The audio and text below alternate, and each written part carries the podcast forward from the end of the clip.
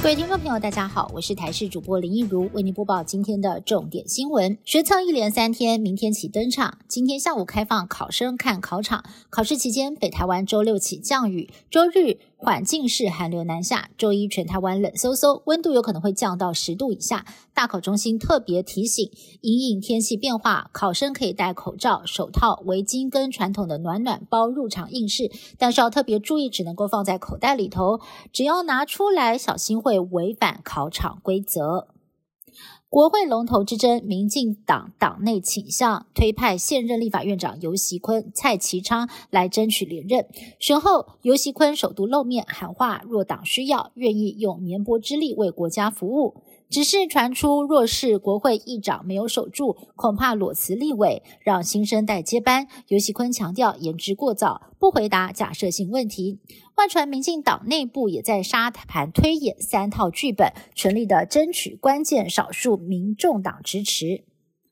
有意代表国民党角逐立法院正副院长的韩国瑜跟江启臣，周五中午宴请北部新科立委用餐一个多小时，来了大约将近二十人。韩江配两人开诚布公，就是要争取党内支持，更喊出了两人会双进双出。也是因为立委傅昆奇有意参选副院长，还发声明指出江启臣预期会选台中市长，质疑他如何兼顾中央跟地方的选举事务。对此，江启臣回应：国会的事情是重点。以巴战争打了三个多月，战火不断的扩大，未来的和平愿景更是遥遥无期。美国积极推动巴勒斯坦建国。但是以色列总理纳坦雅胡不但打脸，而且还拒绝减缓以军在加萨走廊的攻势，充分反映出这两个盟友已经出现了重大分歧。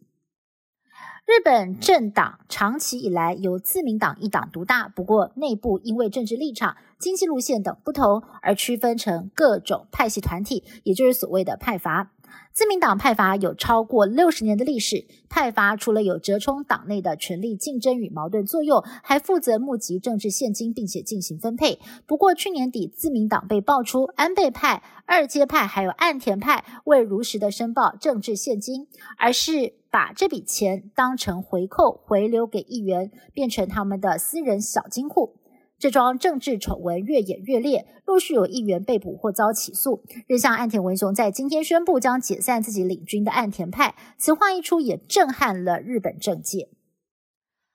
北韩官媒朝中社在十九号宣称，在东部海域测试名为“海啸”的水下核攻击无人艇，抗议美国、还有南韩跟日本在十五号还有十七号的海上联合军演。另外，有媒体取得了从北韩流出来的罕见影片，片中有两名十六岁的北韩青年，因为看了韩剧，在众目睽睽之下遭到公审上铐，并且被判处劳改十二年。